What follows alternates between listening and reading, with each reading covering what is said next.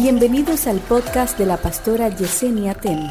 A continuación, una palabra de salvación, restauración y vida de Dios. vida de Dios. Yo sé que hay cosas que te duelen, que te azotan, que te molestan, pero yo quiero que tú le hables a esas cosas. Y le diga, mira, por encima de ti voy a caminar. Por encima de ti voy a creer. Por encima de lo que me pase me voy a levantar. Dios dice, quiero libertarte. Tú sabes que, iglesia, escúchame por favor con mucha atención. Cuando tú retienes algo y tú le temes a que Dios te quite eso, eso es como, Señor, mira, todo está bien y yo te sirvo hasta que esto no se me toque a mí. Pero cuando lo que tú menos querías que fuera tocado se te toca, es ahí donde se va a saber si tú le sirves a Dios por lo que Él hace o si tú le sirves a Dios por lo que Él es. Quiero que me prestes atención, iglesia de mi corazón. Escucha esto. Hay cosas que cuando tú la vives, a Dios, cuando tú las pasas, van a ser el reactivo que van a poder dejar ver en qué nivel tú tienes a Dios. Escúchame bien, porque cuando tú eres libre en el Señor, es que yo sé, vuelvo a decir que hay cosas que sí duelen, pero tú tienes a un Dios que es mayor que todo ataque, que toda prueba, que toda circunstancia, que todo proceso. Diga conmigo, soy libre. Dígalo fuerte, soy libre. Entonces el Señor te dice, demuéstrame que tú confías en mí. Déjame hacerte libre.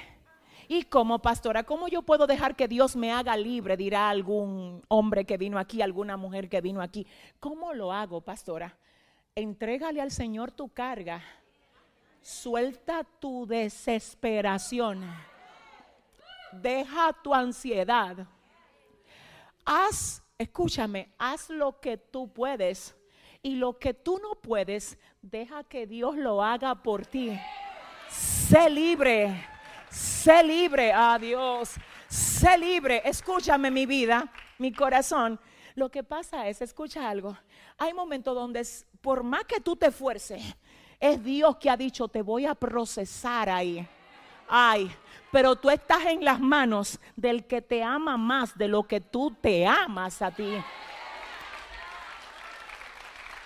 Escúchame, siento al Espíritu Santo. Escucha lo que te dice el Señor. Solamente asegúrate de estar donde yo te dije que te quiero y de estar haciendo lo que yo te mandé hacer.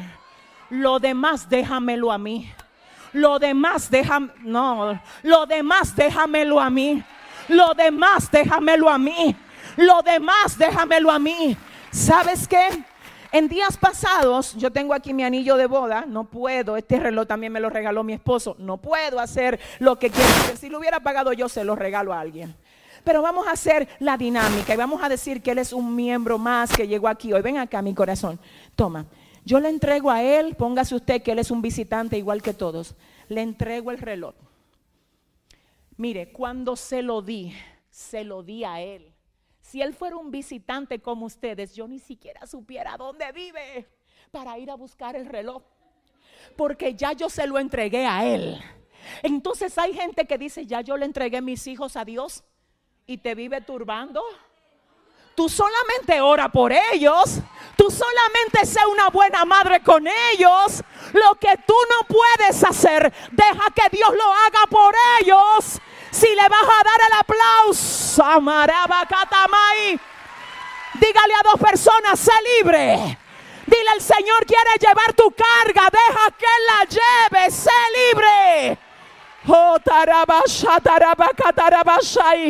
¿Sabes qué? ¿Sabes qué? ¿Sabes qué? ¿Cuántos son dominicanos acá? Ay, Dios mío. Uno solo. Dios te bendiga, paisano, santo. Mira esto. No sé si me van a entender con lo que voy a decir. Si no me entienden, dígame, no te entiendo, Yesenia.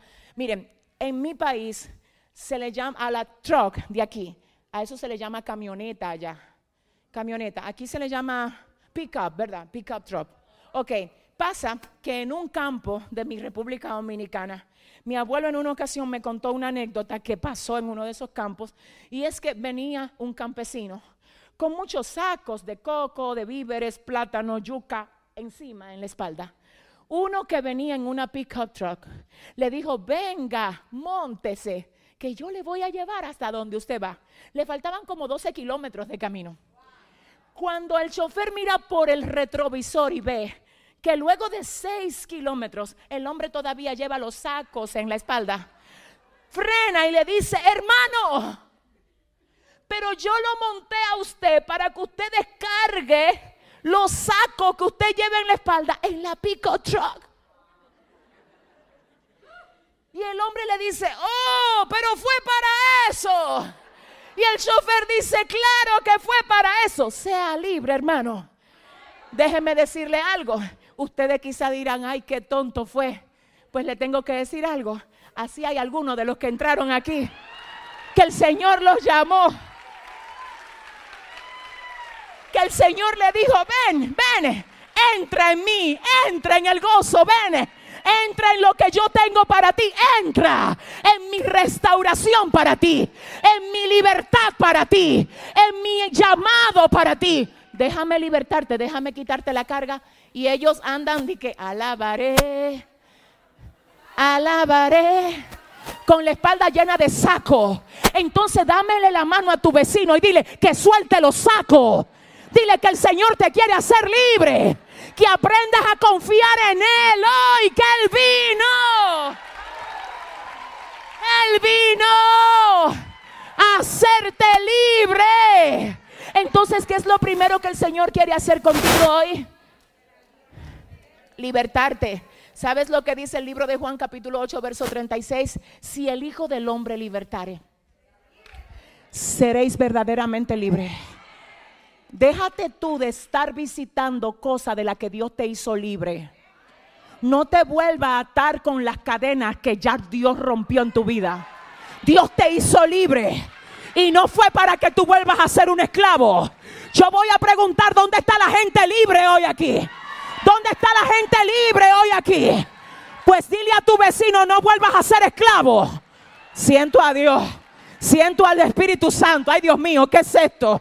¿Sabes qué? El enemigo no quiere verte libre. ¿Tú sabes por qué no te quiere ver libre? Porque antes de Cristo hacerte libre, tú eras un esclavo de Él. De hecho, la Biblia dice en el libro de Lucas capítulo 11, cuando el hombre fuerte armado guarda su palacio en paz, está lo que posee, hasta que llega uno más fuerte que él y le vence y le quita todas sus armas en que confiaba y reparte el botín. ¿Qué es eso, pastora? Cuando usted no le servía a Dios, perdónenme con respeto, usted le servía a Satanás. ¿Cómo así? No hay un, no hay un camino de medio. ¿Estamos con Dios o estamos con el otro? Entonces déjame decirte lo que pasa cuando tú no eras propiedad de Dios. Ah, el enemigo te tenía como esclavo del pecado a ti. Ay, yo no, yo no era esclavo. Ajá. ¿Y por qué tú cobrabas y lo que te pagaban te lo ibas a, a consumir de alcohol para dañarte tu propio hígado? Que tú no eras esclavo, pero tú cobrabas y con lo que cobraba compraba tabaco que dañaban tus propios pulmones. Entonces Satanás te hizo ser esclavo de una manera tan vil que la destrucción tuya era tú que la patrocinaba. Es tan, es tan terrible que no solo te ató, sino que te puso a desgastarte trabajando para que tú mismo te destruya con lo que tú ganabas. Pero ahora, Dios, ahora sin tabaco, tú eres más gozoso y eres libre como no lo eras cuando vivías consumiendo tabaco. Ahora sin alcohol puedes saltar, adorar, brincar, hey, glorificar, porque eres libre para la gloria de Dios. Entonces déjame decirte lo que pasa. El que te vio atado y sigue atado allá, no te quiere ver libre. Por eso es que tú vas a encontrar gente de la que tú visitabas antes cuando tú eras un atado que están todavía atados, que te quieren volver a llevar a la ciudad de los atados. Entonces tú tienes que decirle a tu vecino, bloquea a quien tú tengas que bloquear. Borra a quien tú tengas que borrar. Pero no te vuelvas a atar con las cadenas que el Señor ya rompió en tu vida.